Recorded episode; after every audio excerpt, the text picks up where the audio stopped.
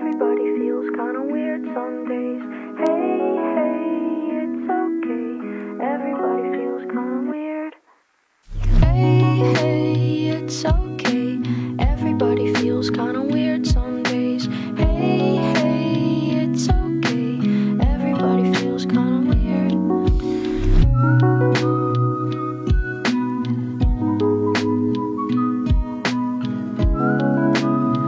早上起来心情没有那么的嗨，如果因为生病身体有些难过，那么这首歌送给你，It's okay，一切都会好起来的。今天我们来学唱一下这首歌的第一部分，完整的教程呢，请在早餐会员里面进行查看。我们来学习一下第一部分唱词。我们来看一下第一句歌词的歌词大意：Hey hey, it's okay。嘿，没有关系的。Everybody feels kind of weird some days。每个人总有那么几天呢，感觉到有点奇怪。Weird 本身指的是奇怪的意思，那么 kind 指的是有点儿。每个人呢，总有那么几天觉得心情怪怪的，是这个意思。下面呢，就是重复这样的几句歌词，意思都是一样的。接下来我们来看一下这段歌词的发音技巧。Hey hey, it's okay。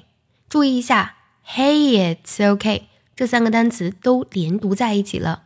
Hey 和 it's 之间呢，加一个半元音耶。Hey it's, hey it's, hey it's okay. Hey hey it's okay. Hey, hey, it's okay. 下句呢直接唱就好了。Everybody feels kinda weird someday。 Everybody feels kinda weird some days. 下面两句呢跟这两句是一样的，只不过呢把后面的 someday 去掉了。那么唱法呢也是基本相同的。我们来听一下。 Hey hey, it's okay. Everybody feels kinda weird. Hey, hey, it's okay. Everybody feels kinda weird. 后面这一段呢，就直接重复刚才我们的这两句就好了。Hey, hey, it's okay. Everybody feels kinda weird some days. Hey, hey, it's okay. Everybody feels kinda weird. it's okay. Everybody feels kinda weird some days. Hey, hey, it's okay. Everybody feels kinda weird.